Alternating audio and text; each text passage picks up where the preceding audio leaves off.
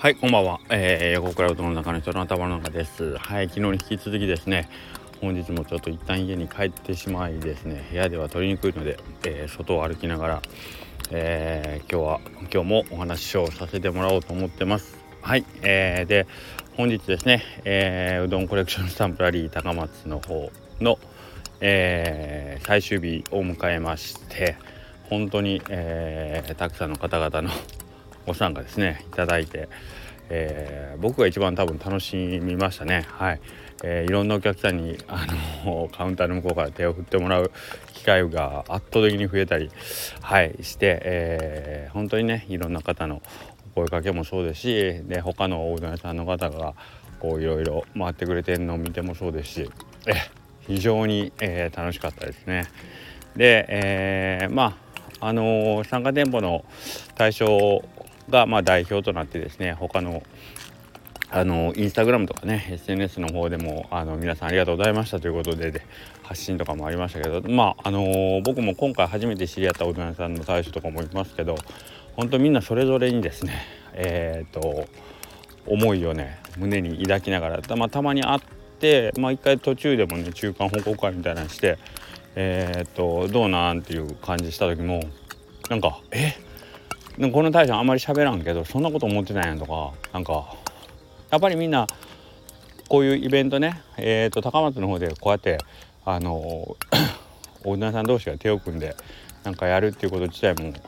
多分そうそう機会としてはなかったことでしてももちろん僕も初めてやったんですけどなんかそういうことにもあの体験として新鮮やったしはいえっ、ー、とその嬉しさもありで実際お客さんが目の前でそういうのを見てる嬉しさもありで自分のとこの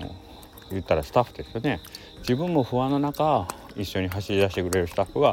えー、こんなに頼もしく思えるっていう経験もやっぱりそうそうあることでもないからなんかまあそあの運営という面でおいても非常に高松のお店のレベルが、えー、向上したんじゃないかなとまあ、僕は勝手に思ってます。はい。えー、まあまあそれそれぞれのお店でいろいろな思いはあると思うんですけども、はい、で、えー、去年僕自身がですね、えー、西の方のスタンプラリーに参加して非常に楽しかった。んで,、えー、でうどんに対する考え方も変わったし、えーまあ、何より、まあ、僕 自身がうどん屋っていうのもあるんですけどそれぞれのおうどん屋の中のスタッフさんとまあちょっとこう一言二言声かけ合えるきっかけになるっていうのがね僕の中で楽しくてでこれ一般のお客さん、うん、どうなんかなと思うところもあったんですよ。僕は同業者なんでやっぱり来たら声かけて挨拶するんですけど普通のお客さんもまあそういうふうに気軽に 声かけれるかなとかって思ったんですけど割とあのまああの 人にもよりますよ当然あのなかなかご挨拶はやっぱりどうしても恥ずかしいところもあるでしょうし純粋にはうどんだけを楽しみたいというところもあるでしょうからはいあのそこはあのそれぞれの楽しみ方でいいんですけどうんあのまあ、僕と同じように、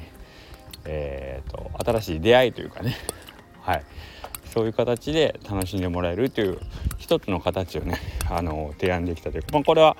立て付け自体が吉谷さんの作ってくれたこのシステム自体がもうそういう風になってたんで山下さんもやっぱりそういうとこすごいなと、うん、改めて思いましたね。はい、で、えー、まあスタンプラリーってなんか特におうどん屋さんが発信してるスタンプラリーなんであのなかなか引っかかりとして、えー、おうどんに関係のない人というかはいえー、ともう一個一つそのカテゴリーがはまってるじゃないですか。例えばよくある鉄道とか各駅に置いてあるスタンプラリーも電車とかあのその旅行にあまり興味ない人にとったら、まあ、そんなに 魅力的な何て言うかなイベントには思えないっていうところもあってうどんのスタンプラリーでうどん食べない人にとってどうなんかな と思うところもあったんですけどけどやっぱりうん今回のことでどっかで何かのきっかけでえっ、ー、とおうどんじゃないスタンプを回っていろんな人とコミュニケーションする楽しみに目覚めてもらえるとかがあったんだったら僕はそれが嬉しいなと思います。はい、それは、えーと、何回か言ったかもしれないですけど、えーと、スタンプラリー以外の部分でもそういうものの考え方ができるようになるっていうのが、えー、人生を豊かにすると僕は思ってます。なので、えーと、自分の知らない世界に飛び込むきっかけを何でもいいので自分の目で探してみるとか手に取る参加する一歩踏み出す。ね。実行する行動する 外に出る。まあいろんな言い方あると思うんですけどなんかそういうアンテナの立て方というかえー、とまあ一つ何かにあの軽い気持ちでいいんで取り組んでみるという、うん、そういうきっかけ作りのためのスタンプラリー。であったならば一番嬉しいですね。はい、なので、えーとまあ、スタンプラリーが終わったんで10月からまた新しい今までやったことのない、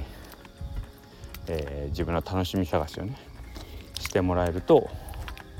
嬉しいですね。はい。ということでえー、とまあまあ今日終わったばっかりで 総括っていうほど総括にまだまだちょっと新鮮ほやほやなんで難しいんですけど。はいこの辺はまたね、えー、反省会みたいなのを やるのかどうか分かりませんけど下中でね、えー、あの時明日よかったねとかまたあるでしょうけど、はい、とりあえず終わりたてほやほやの今の心境としては本当に、えー、皆さんご苦労様でした。ありがとうございました。僕が一番楽しいんだと思います。皆さんのおかげで。はい。えーと本当に楽しい夏でしたね。ありがとうございます。でえー、っとですね一つお知らせですね、えー、大島さんのインスタグラムではもう発表してましたけども10月の3日10月3日にですね、えー、T シャツの抽選会ねを行おうと思います。それを、えー、抽選をしている様子を、えー、インスタのライブで生放送ですか